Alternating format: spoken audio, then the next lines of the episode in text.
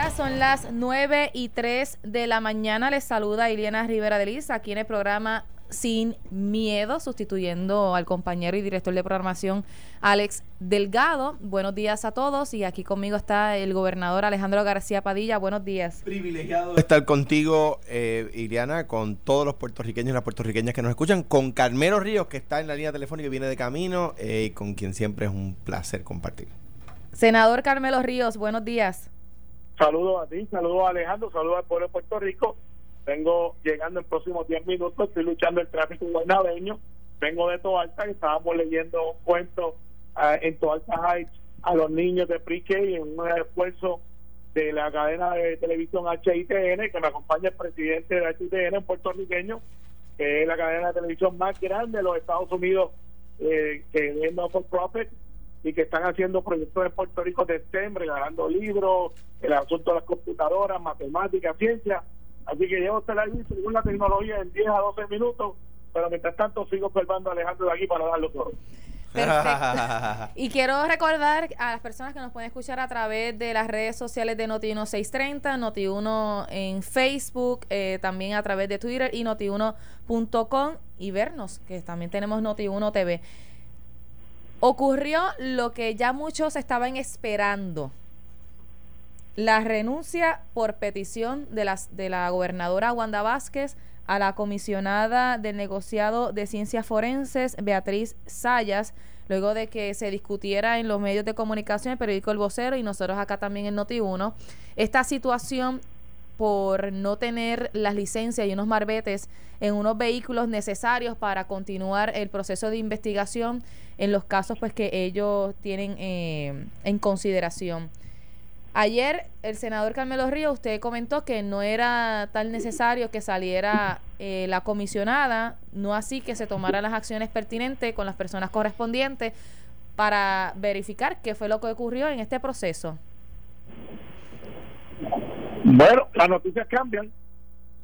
Eh, eh, las noticias cambian. La verdad es que yo estoy convencido que ella no salió de ese puesto por tres malvetes. Eh, lo que sabemos ahora, que no sabíamos antes, es que la mejoría que se esperaba no está ahí. Que un cuerpo todavía tardaba cinco semanas en salir de la morgue, que eso tenía un malestar colectivo, eh, que ciertamente los vehículos nuevos no lo van a resolver y que aparentemente, que basado quizás en, en mi análisis, que aparentemente también fue el que hizo la ya ex comisionada, eh, era una posición o es una posición de difícil reclutamiento y se sintió demasiado incómoda y no contaba con que alguien tenía que ser el ejemplo de esta nueva administración. Y sin titubeo la gobernadora Wanda Vázquez tiene su primera baja autoinfligida para quizás demostrar que no va a tolerar que cualquier persona que esté en su gabinete le haga lucir mal, titubee en sus funciones o no tenga creatividad o iniciativa.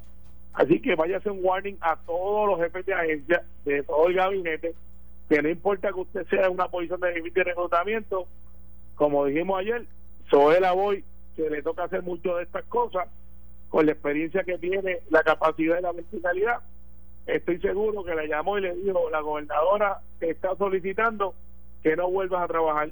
Nos vemos, no me llames, yo te llamo. Y eso fue lo que pasó. Mira, eh, y, pero Carmelo, yo estoy obviamente de acuerdo contigo que, que a veces, eh, eh, y habiendo ambos estado en este ambiente por algún tiempo, pues sabemos que, que esta puede haber sido la, la, gota que colmó la copa, no necesariamente un, un hecho aislado que provocó una, una, solicitud de renuncia.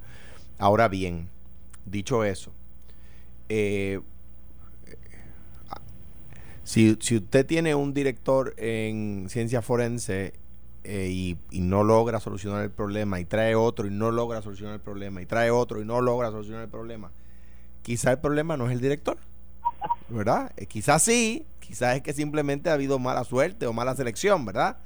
Eh, pero, pero quizás hay un mal eh, mayor, ¿no? Entonces tampoco puede ser la mera ausencia de fondos, porque con los mismos fondos, y no voy a hablar solamente de mi cuatrenio, en cuatrenios anteriores no había ese problema, ¿verdad? eh, de que se demoraran semanas y meses o que tuvieran que tener este eh, fulgones refrigerados para almacenar cadáveres. Y en ese sentido, pues, pues tampoco pueden echar la culpa a eso, ¿no? pero quizá, ¿verdad? Hay que estudiar cuál es el mal de fondo de lo que está pasando allí. Obviamente más recursos ayudan a poder hacer más. y en ese sentido, pues me parece que amerita una discusión de parte no nuestra, sino de parte del gobierno más profunda de cuál es el mal de fondo en ciencia forense. Te voy a dar un ejemplo de las cosas que pasan que donde a veces no se dejan ayudar. Cuando en mi cuatrenio tratamos de adiestrar policías para que los policías puedan hacer las pruebas balísticas. Eso es que se dispara el arma que se, que se, eh, encontró en una escena de crimen, por decir un ejemplo, para obtener el, plomo y el casquillo y con el plomo y el casquillo ver las huellas que dejó la pistola y ver si esa pistola fue utilizada en otra escena criminal. ¿Verdad? Por decir un ejemplo, se puede usar para más cosas. Pues algunos técnicos de ciencia forense se oponen a, que se adiestre la policía a hacer ese trabajo. Y en otras jurisdicciones del mundo, tanto en los Estados Unidos como en otros países, la policía está adiestrada para colaborar y hacer ese trabajo. Eh, eh, o sea que... Bueno, pues es una cuestión de liderazgo. Entonces, y yo, y, yo entiendo eso. Eh, y, tú fuiste gobernador y tú sabes la, complejidad del asunto. Pero yo me pregunto, eh, pensando fuera de la caja, ¿acaso no hay facultades de medicina que puedan traer eh, estudiantes avanzados bajo la supervisión para atender la crisis que tenemos de que hay demasiados cuerpos y no tenemos tanto espacio?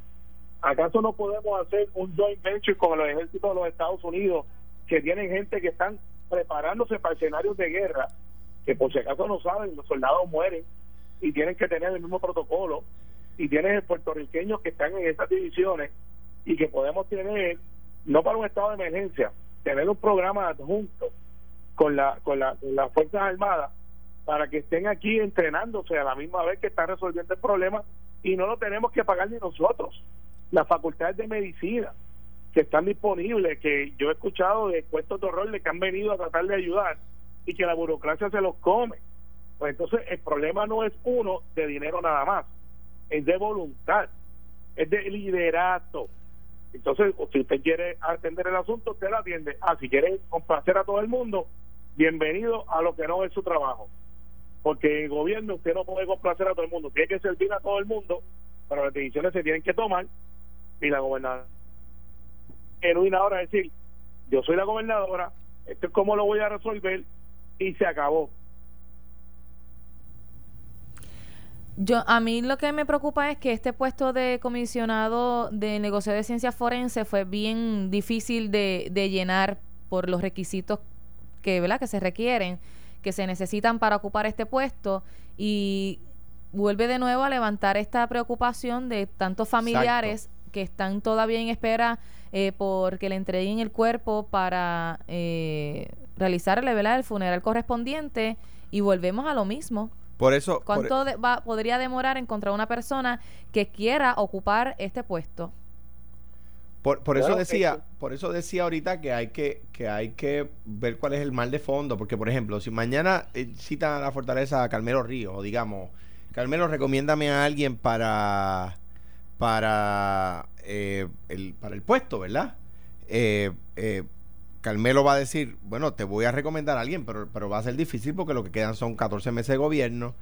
y entonces la gobernadora te, o, o, SOE o alguien en su representación te va a decir, bueno, sí, pero le, vamos a dar los recursos que necesita. Si yo fuera la persona que tú vas a recomendar, o Iliana, vamos a suponer que Iliana o Alex Delgado, tú vas a recomendarlos, yo le diría, sí, pregúntale cuál, cuáles son los problemas y cuáles son los recursos, porque te voy a dar los recursos, es una cosa demasiado general, ¿verdad? Por eso digo, eh, decía, ok, muy bien. Ahora, lo que hay que ver es cuál es el mal de fondo, porque llevan, qué sé yo, cuántos directores de, ciencia forense y el problema no se resuelve. Por lo tanto, uno podría razonablemente argumentar, eh, eh, mira, quizá el problema no es la figura del director quizá hay un mal de fondo que ningún director podría solucionar si no se dan A, B, C o D condiciones, ¿verdad? Y en ese sentido, para encontrar una persona que acepte el puesto, si yo fuera asesor de esa persona o esa persona me consultara, mira, me está, eh, la gobernadora me está ofreciendo dirigir ciencia forense. Eh, y, la, la, acepto o no acepto. Mi recomendación a esa persona es la siguiente. Por supuesto que debes aceptar. Al gobernador, cuando se trata de servirle al país, no se le dice que no. Ahora bien, pide cuál es el, el informe de, lo, de, la, de la circunstancias económicas y de los problemas que hay en ciencia forense y, y, de las necesidades y cómo eh, se van a subsanar. Porque hay cosas que el mejor administrador del mundo no va a poder solucionar si no tiene los recursos. ¿Ves? Y, hay, un elemento, Alejandro, que es bien importante y, lo, y siempre tratamos de, de, de, ignorarlo. El, puesto de ciencia forense, con el expertise que tiene, hay que pagarlo. Hay que pagarlo. Si tú quieres estar un puertorriqueño que esté en Nueva York, que esté por allá y que quiera servirle a Puerto Rico, no podemos estar peseteando y aquí cada vez que le dan a alguien un salario enseguida alguien saca el cálculo. Con eso pudimos haber pagado cinco maestros, con eso pudimos haber pagado siete policías, siete trabajadores sociales. Entonces, seguimos penseteando en ese asunto, en, en, en, posiciones que son técnicas, en posiciones que son necesarias, que tienen que ver hasta con la salud. Y, entonces, pues la noticia es: a, a Fulano le estamos pagando lo que no se gana un maestro. Entonces, la pregunta es: ¿esos chavos deberían ser por maestro? No, un maestro tiene que tener su presupuesto aparte del Departamento de Educación y pagarle bien. Pero no podemos estar siguiendo haciendo lo que hacemos, eh, buscando ahora que que viene para ciencia forense no le puedo pagar 125 mil dólares. Ah, porque eso es mucho. Eh, y así no se puede.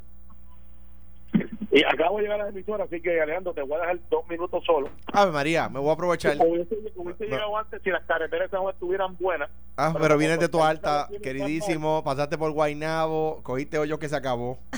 Pero, los demás por esa no funcionan, porque hay tantos rotos que ya la gente los ha tumbado. ok, te vemos acá, Carmelo. Pues nada, yo pienso eh, que, ¿verdad? De eso es de lo que se trata, de, de eh, ver cuáles son los problemas de fondo y poder, y poder contribuir a solucionarlo. En cuanto a eso que decía Carmelo, tiene razón. O sea, eh, eh, a la hora de servir, yo me encontraba con personas capacitadas que me decían, mira Alejandro, eh, o sea, esa plaza paga tanto. Yo tengo por responsabilidades asumidas previamente, ¿verdad? No era una persona que no quería servir, pero por responsabilidades que ya he asumido, eh, pues no podría pagar la hipoteca o no podría pagar eh, la hipoteca más el carro, más, más la escuela, qué sé yo, lo que fueran sus, sus responsabilidades, ¿verdad? O sea que ese punto que decía Carmelo eh, es, es muy válido es muy válido eh, porque pues no, no se trata de personas, a veces uno dice, oye, pero un policía sirve por X salario, un maestro sirve por X salario.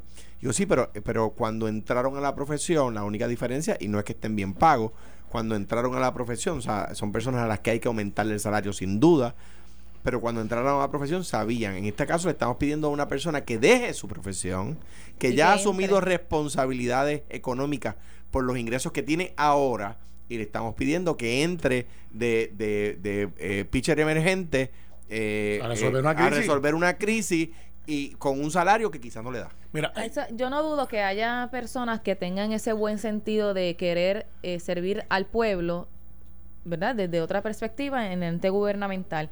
Ahora bien, pueden entrar, darle un buen salario, pero cuando entran a una agencia y se percatan de que no tienen los, los empleados suficientes para poder ejecutar, que no les van a dar autorización teniendo ya una junta de supervisión para que contraten a más personas, que los salarios se van a quedar igual. ¿Con qué entonces van a poder trabajar en una agencia tan importante? Pues, entonces que ponernos creativos, porque yo lo que digo del salario es porque eh, este, un, un patólogo forense en el mercado está en 150, 125 mil dólares y pueden hacer cuatro por día. Esto no es como que tú estás en una feria científica y haces un proyecto de, de que dice, disecas un sapito ya. Estos son seres humanos con cuerpo, con logística, con, eh, con cosas que hay que mandar en laboratorio, protocolos. O sea, esto no es tan sencillo como, como se ve en las películas. Entonces, aquí no hay. Hay que producirlo. ¿Cuánto se tarda en producirlo? 5, 6 años, 7 años. Más, también, más también. Más. Pues entonces tienes que buscarlos de donde están ya. Tienes que sacarlos de donde están para traerlos aquí. Entonces, si vamos a pesetear con decir no, porque ahora si se va a ganar 90 mil, 100 mil, porque eso uno lo reclamos, porque decían, miren, que aquí no va a venir nadie. Y tenemos un montón de puertorriqueños haciéndolo en otras jurisdicciones, porque aquí se entrenan y somos de los mejores entrenados. Pues, yo venía de Toalta, leyendo el cuento, como te dije, y invité a Mike que estuviera en la cabina nosotros, porque él ha visto tener programas de televisión y radio toda su vida. Y hay un problema de tránsito en Toalta y Bayamón.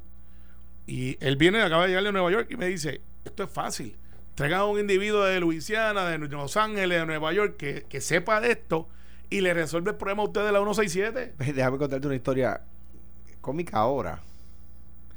El, ustedes recordarán a James Toller, que fue el segundo superintendente de la policía, que, yo, que yo que yo traje.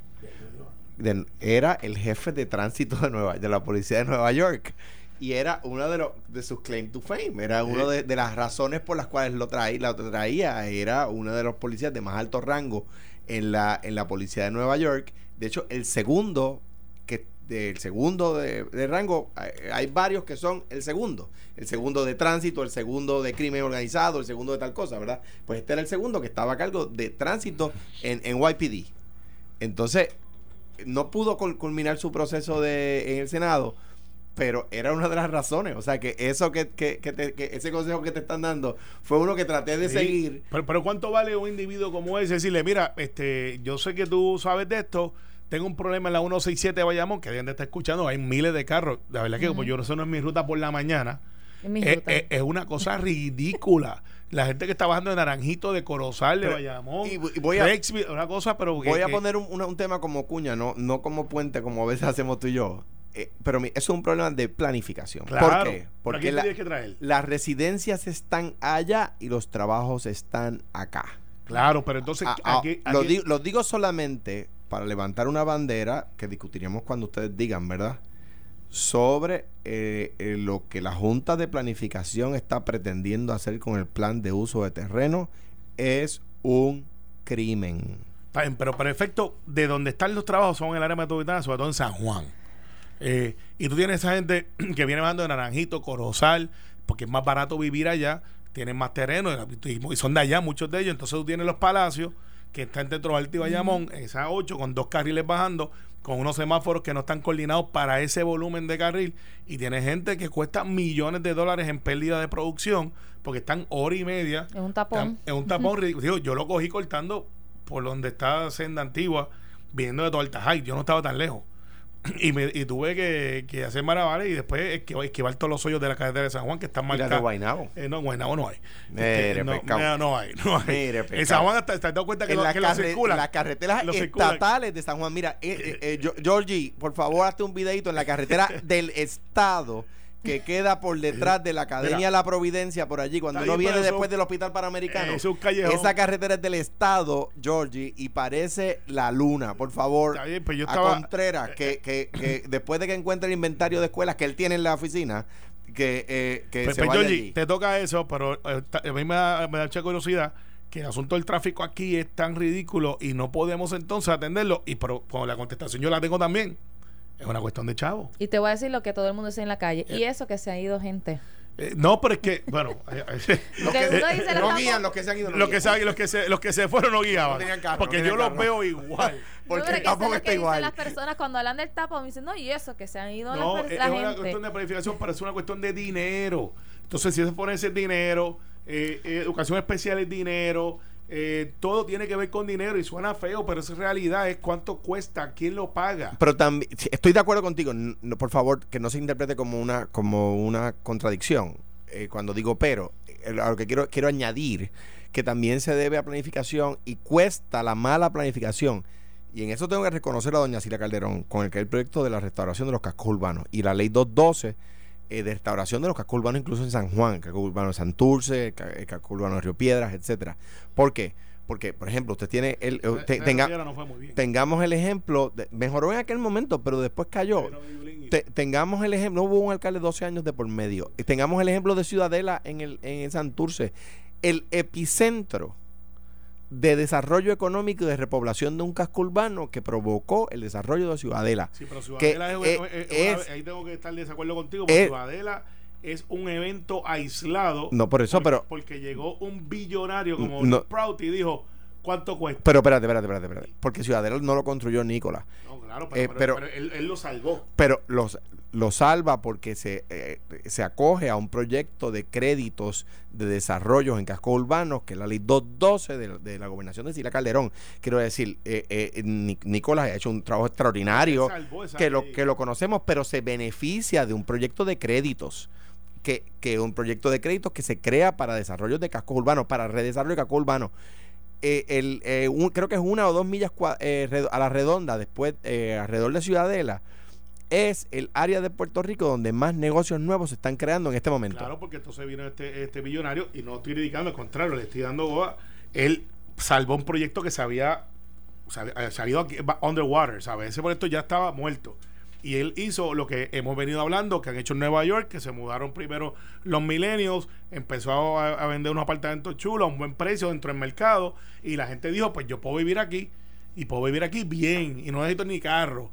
Entonces empezaron a planificar y ahora tiene Ciudadela, que es el área donde dentro de 5 o 6 años no vamos a poder pagar eh, los que somos mortales porque todo el mundo va a querer vivir allí porque está chulo. ¿sabes? se creó un ambiente de negocio. y, se está y, se, y está evolucionando Miramar está evolucionando. Claro porque está al lado. Entonces la, la, la densidad esas personas que viven allí yo por ejemplo eh, un abogado amigo mío alguna vez fue mi jefe antes vivía en Guaynabo se demoraba 35 minutos en llegar a su oficina que es en Miramar ahora se demora 7 minutos en llegar a Miramar caminando si y, y, entonces no, no hace o sea, no contribuye al tapón ese, no está en los que está guiando todavía. Eso, ese, ese no está entre los que tú tuviste en la carretera contigo de, de, de, de Tualta para acá. y saludo al alcalde de Tualta que está haciendo un gran trabajo también. No lo vi, pero este me dice que él vive allí. Pero, está haciendo un gran trabajo y fíjate que no criticaste los hoyos de eso. No, porque, porque Tualta nosotros hemos estado embreando. Ah. este, Nelson del Valle, Vidal y yo hemos estado embreando. Saludos al alcalde.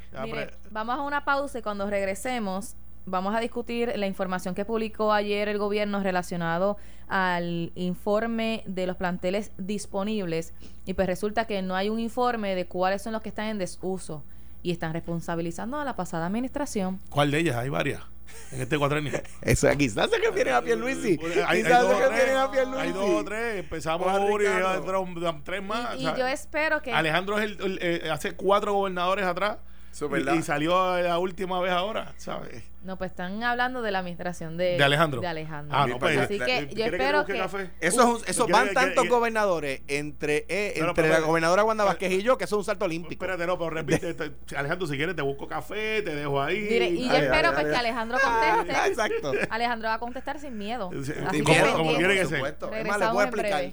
Son las 9 y 37 de la mañana. Regresamos aquí al programa Sin Miedo. Iliana Rivera de Liz les saluda con el gobernador Alejandro García Padilla y el senador Carmelo Ríos. Dejamos un cuestionamiento sobre la mesa relacionado a la información que eh, ayer eh, publicó el gobierno respecto a que no tienen una lista de las escuelas que están en desuso.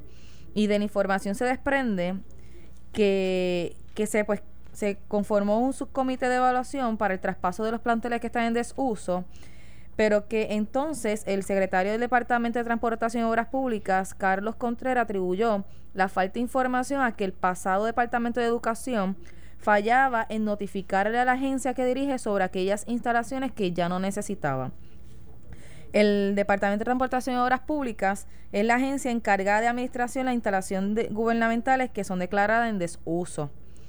Y al parecer, pues no había esa tal comunicación entre el Departamento de Transportación y Obras Públicas y el Departamento de Educación para que entonces llevaran un informe detallado de cuáles eran esas escuelas en desuso. De hecho, esta administración, bajo el gobierno de, de Ricardo Rosselló, pues realizaron un plan en educación para eh, cerrar unas escuelas.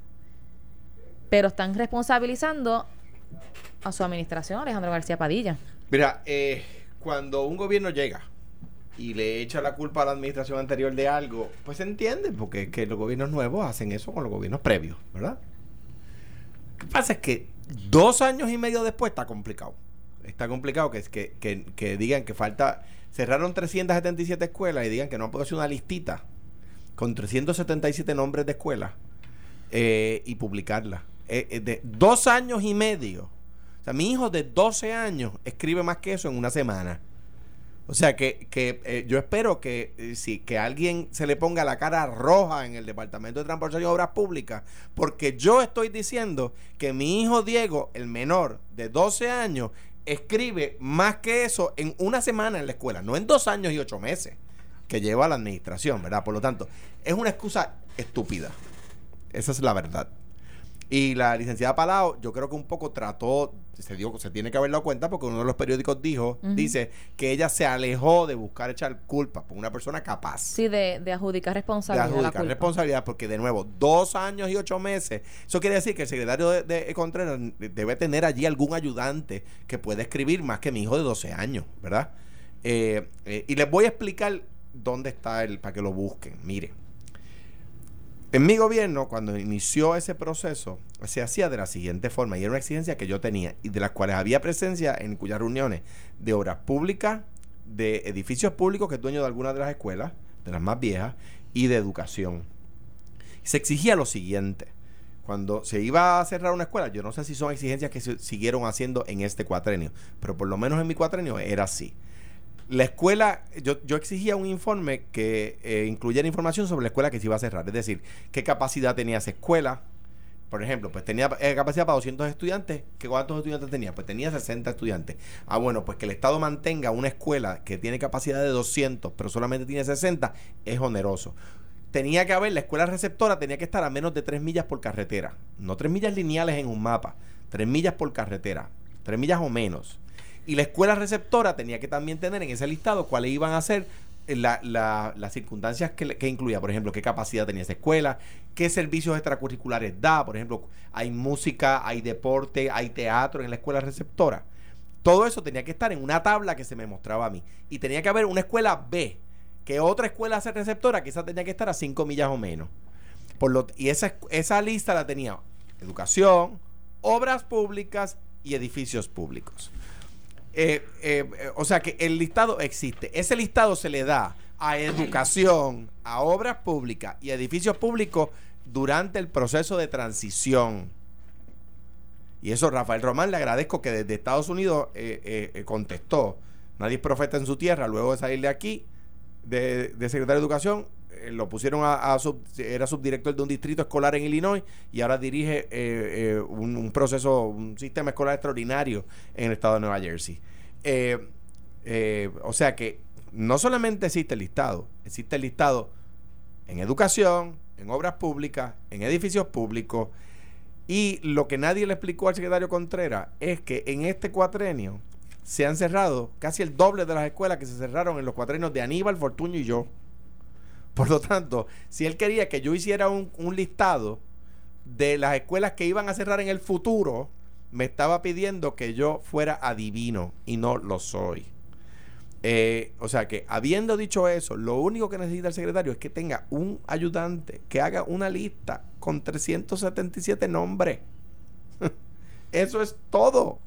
Y si no, mire, yo hablo con mi hijo Diego, que tiene 12 años, a ver qué día no tiene práctica de soccer y por las tardes le prepara el listadito. Pobre Diego, ya, ya lo metieron a trabajar a Tonorem por el, país se hacen sacrificios. Esto no es un país, lo he dicho mil veces y tú sigues con esa cosa. pero ¿cómo que? Pero, lo que pasa es que Puerto esto es un país, al menos. una isla escucha, a ver si no estás de acuerdo. Yo digo que Puerto Rico es un país. Tú dices que Puerto Rico es parte de los Estados Unidos. Entonces, no importa cómo uno lo diga, esto es un país. Tú dices que se llama Estados Unidos y digo, ah, se llama Puerto Rico. Bueno, pues estás llegando, ¿viste? Yo digo, no, no, no, es que yo insisto que se llama Puerto Rico. Alejandro va a llegar poco a poco. Yo no soy americano, yo soy, la, yo soy antillano puertorriqueño. No, no, y español también. y si mañana me dan la ciudadanía de Timbuktu, soy timbuktueño. No. si te dan un break, ya, lo, ya lo saben, está disponible. Yo soy eh, puertorriqueño. Eh, y no quiero hacer otra cosa. Yo también, yo soy puertorriqueño, ciudadano americano. Pues exacto, bien dicho. Eh, ciudadano americano, pues yo nunca he dicho otra cosa. Lo que pasa es que tú te pierdes en el camino. Pero mira, Ramón Rivera, pa, hijo, envió un tweet bien interesante. O sea, que él no se mete mucho en los asuntos, pero cuando se mete tiene una agenda. Y la agenda de él últimamente ha sido decir, miren, esto es sencillo y con un tweet he resolvido este problema. Nosotros tenemos cuántos alcaldes, Alejandro, 78. 78, sí. Hay gente que amenaza para que sean menos, pero hay 78 hoy. ¿Quiénes son los individuos que saben dónde están todas las escuelas? ¿Quiénes son los maestros? Los alcaldes. Eh, son los alcaldes. A alguien no se le ha ocurrido llamar, y ahora voy a criticar un poco a Alejandro, pero para que sepa que yo sé que él estaba allí. Eh, aquí se le pagó a Boston Consulting Group, ¿te acuerdas? A ese grupo. Aquí se le pagó a Boston Consulting Group. Para que hicieran un inventario de todas las escuelas que se iban a cerrar o no se iban a cerrar. Que dicho sea de paso, después vino a mi administración y también contrató a alguien para que hiciera un review de lo que había hecho Boston Consulting Group y llegaron casi a la misma ecuación, que es que había que cerrar 300 y pico de escuelas. Recuerdo que en aquel momento el presidente del Senado era Batia y Eduardo Batia se buscó una candela porque le decía a la gente es que hay que cerrar las escuelas porque no hay tantos niños como los que había antes. Y tienes escuelas que realmente no tienen la capacidad porque eran 100 o menos en la eh, era la ecuación más o menos.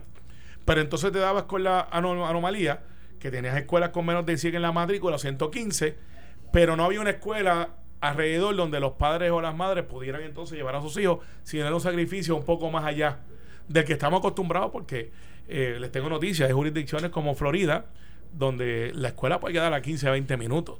Pero aquí nosotros estamos acostumbrados que queremos caminar el niño o la niña al, portón de la escuela y queremos brincar por encima de la verdad y estar allí todo el tiempo. Un paréntesis, por eso, porque, con, porque sé de esa realidad y de los problemas que tiene el transporte escolar, es que se exigía que la escuela eh, recipiente estuviera a tres millas o menos, o menos por carretera. Claro, pero entonces aún así, a veces nosotros queremos, somos de los que vamos al mall y nos paramos al frente de la puerta porque si hay un estacionamiento al final, eso queda lejos. Pero vamos a Disney cuando está abierto y, caminamos todo el día y, la pasamos bien. Pero esos son hechos culturales que tenemos que atender. Pero en el asunto de los, no para este asunto, para todos. Caramba, lo que hay que hacer es reunir los 78 alcaldes y decirle, bueno, Ramón Luis, Lista. Dame una lista de, y, él te va a decir, mira, en la cacique Bajagua ya eh, tengo un nicho con el techo que se está filtrando, que todo es verdad, güey. Eh, en Toaltajay tengo una cancha al lado, pero tengo una, de hecho, tenemos una cancha bajo techo de la comunidad, que un, ese techito vale como 300 mil pesos. Y a 50 pasos tenemos otra cancha bajo techo para la escuela. A alguien no se le ocurrió que podemos usar la misma cancha y abrimos un portón. Y, eh, eh, eh, pero están ahí. Y hay, veces que la escuela receptora era verja con verja. Eso claro, entonces el hecho es, los alcaldes tienen la capacidad, no tan solamente darle mantenimiento como le dan, que los gobernadores le daban 100 pesos por mantener una escuela completa y había que hacerlo, pero, no lo... de dos administraciones para acá. Bueno, pero tú eras una de ellas. No, no, yo, estoy, yo soy la tercera. tú eres la tercera. pues está bien, desde, Ricardo, la tercera. Ricardo y Pierluisi de por medio. Está bien, pero, hay uno que fue breve. Deja el bullying, que eso, por eso es que no me hablan, por eso están molestos conmigo. Pero este, el dicho al final del día, el dicho al final del día, es que Ramón Luis Rivera le ha dado el clavo. Bingo, no hay que contratar ni a Boston ni al que vino después de Boston. Busque los alcaldes y esos chavitos que se pagaron unos chavitos. Dice, mire, vamos a usarlo en que vamos a hacerle infraestructura, vamos a hacerle STEM, como está haciendo ahora HDN. Parece mentira que tiene que venir una emisora de televisión de Estados Unidos continentales. Pues estamos en Estados Unidos, Alejandro. Eh, pues, ah, ah, ahora estamos en ah, sí, sí, estamos, nos digo uno es parte, nuestro no es el Vaticano, que es aparte. Entonces, de momento, tiene que ir de allá, montarse a un avión, llegar aquí. Viste que está calladito, calladito. Sí, no, porque como uno tiene razón, uno tiene que, escucharlo. Entonces, de momento, tienen la solución. Eso de STEM existe en Puerto Rico hace más de cinco años, pero si no lo hace Nissan, si no lo hace Walmart, no lo hacemos nosotros como institución. O sea, ¿por qué tenemos que esperar que llegue alguien de allá? Que agradezco que estén aquí. Para que la gente, para que yo, yo sé que los que estamos en la cabina lo conocemos, STEM es Science, Technology, Engineering and Mathematics. Eh, y ahora se está cambiando por STEAM para incluir Science, Technology, eh, engineering Arts and Mathematics. Que eso lo que quiere decir es que nuestros niños y niñas, que hoy yo estaba hablándole en un, en un salón del 1960, hablándole de tecnología que va a ser del 2050. Porque lo, donde estudió Alejandro en Coamo ya en Balvanera, porque que te tengo carpeteado. Este, ¿Dónde estudiaste y La capilla es de 1685. En, en Balvanera no es el mismo educación que tenía yo ni la que tuviste tú, ni Mike. No, y se nota, y se nota, y se nota. No, yo sé, a mí se me está cayendo el pelo porque todo tiene blanco. Entonces, eh, el hecho es que estos puertorriqueños que estamos criando hoy no están en el libro de Pepito y Lorenzo. Están en un teléfono, están en, en, una computadora, están en dáctiles, tocan. Ya esa cosa que hacíamos antes no existe.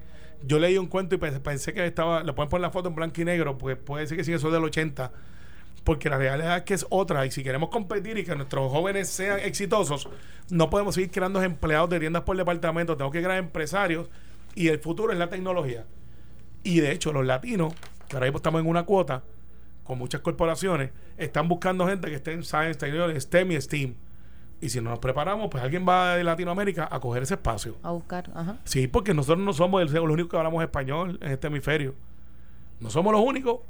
Hay un montón de gente compitiendo desde Colombia, Costa Rica, Panamá, Argentina, Brasil. De hecho, o sea, excepto, excepto Brasil y la Guyana, todos los países, excepto Brasil, Guyana, Canadá y Estados Unidos, todos los demás países, ah, y Belice, todos los demás países del de, hemisferio hablan castellano. Por eso, entonces, si queremos competir, tenemos que hacer eso que ha hecho, que ha hecho HTN y Mike.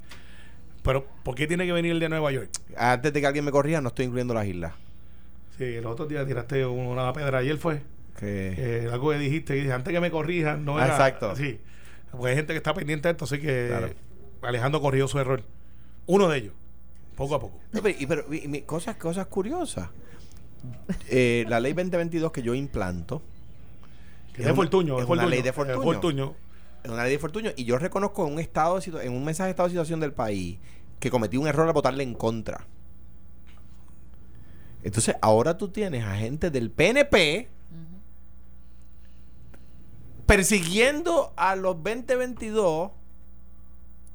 Y, y, te digo porque me consta que ya hay personas que invierten mucho dinero en Puerto Rico, que crean mucha riqueza en Puerto Rico, por virtud de esas dos leyes que no son de mi gobierno, que son de un gobierno PNP que me están preguntando, ¿esa va a ser la dinámica? Porque si esa es la dinámica, yo me voy. Ya, son las minorías, pues hay dos o tres, pero de, todos los días se gotea uno del palo, pero la inmensa mayoría estamos, estamos en. Por eso, pero ellos dicen, ellos dicen, espérate un momentito, van a iniciar esa bola de nieve. No, no, pero la, inmensa mayoría de nosotros, de todos los partidos, sabemos que los 2022, con su virtud y defectos, yo tengo mi reserva que me gustaría que crearan más empleo. Mm, algunos de ellos, pero hay otros que exceden lo que pide la ley. Y, y, y, y, lo que queremos es traerlos aquí para que sepan que eso es el acta 2022 son decisiones diferentes. La gente no mezcla los dos. La 20 es para corporaciones, la 22 para individuos. Y son gente millonaria que se mueve a Puerto Rico, tienen una tasa preferencial eh, muy bajita, pero eso se hizo para que una vez estuvieran en Puerto Rico, se enamoraran de la isla, se vinieran aquí y empezaran a hacer sus centros de operaciones desde aquí. Por eso, y crearan empleo. Por eso es un disparate decirle a una persona que es ley 20 que está violando la ley porque no se mudó a Puerto Rico. Mire, la ley 20 es para corporaciones, no para individuos. Pues ley 22 es para individuos. Y lo que tiene que vivir en Puerto Rico son 182 días al año, que es la mitad del año más. Que muchos de ellos empezaron con ese vacilón de estar casi alrededor de los 180 y pico de días y ahora se están quedando. Pues claro, pues se están quedando, tienen sus hijos. aquí se vive, aquí es más barato. Hay un artículo del periódico de hoy que dice que el 75% de, de las jurisdicciones de Estados Unidos son más caras que aquí. me está curioso algo del artículo, que es un buen artículo, está en Nuevo Día, que dice ese, que en la luz somos la tercera jurisdicción más cara. Claro, les voy a decir. alimentos también. Les voy a decir cuáles son las dos más caras que nosotros: Hawái y las Islas Vírgenes. ¿Qué tienen en común con nosotros? Una isla. Entonces, de repente, eh, y lo digo porque es un tema que yo trataba de eh, atender cuando era gobernador, pero que a veces uno es como hablar en una discoteca, no, no todo el mundo te oye. Eh, la luz en las islas va a ser más costosa que en los continentes, sí o sí. ¿Por qué? Tú sabes que te, acabas de prestar por meme, como cuando dijiste que el agua pesaba más que los carros. Eh, bueno, pues, expliqué el principio de flotación. De flotación. Lo, que dijo que el agua que el, agua movía los carros fuiste tú. No, no, tú Y yo dije, yo fui, y yo dije, y yo dije, yo me acuerdo de aquella conferencia de prensa decía, tenga cuidado cruzando los puentes porque los carros flotan y el agua es más pesada que los carros. el agua es más fuerte. El principio de flotación, me lo acuerdo, mi Pedrogo no me permitiría que me, que, me olvide. Eso fue motivo eh, un, un, un, sólido sumergido en un líquido recibe una fuerza abajo hacia arriba igual al peso del volumen del líquido que desplaza.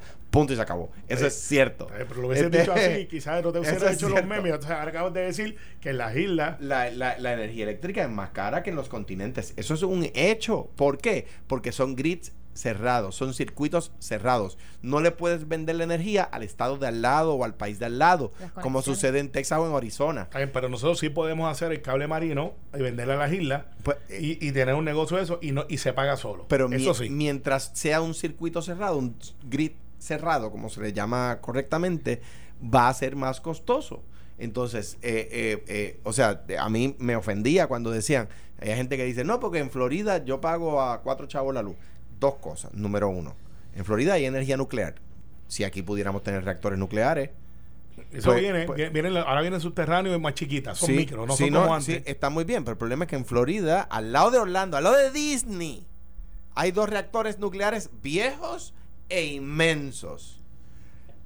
Lo que pasa es que allí hay para dónde correr. Una, Dios los proteja. Yo tengo familia eh, querida que vive allí muy cerquita. Pues esa vaina explota como si quitara que usted sale corriendo para Georgia.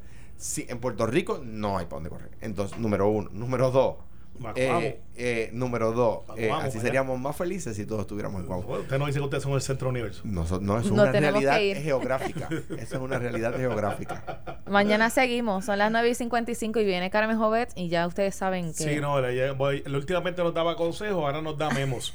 es decir, este, el programa de radio no es porque usted haga la gana, se tienen que ir cuando yo entre y como ella tiene. Eh, la reputación, la capacidad, la fama y nosotros somos novatos, hay que seguir a Carmen. Mañana sin miedo aquí a las 9. La mujer noticia. Carmen joven, no se vaya nadie.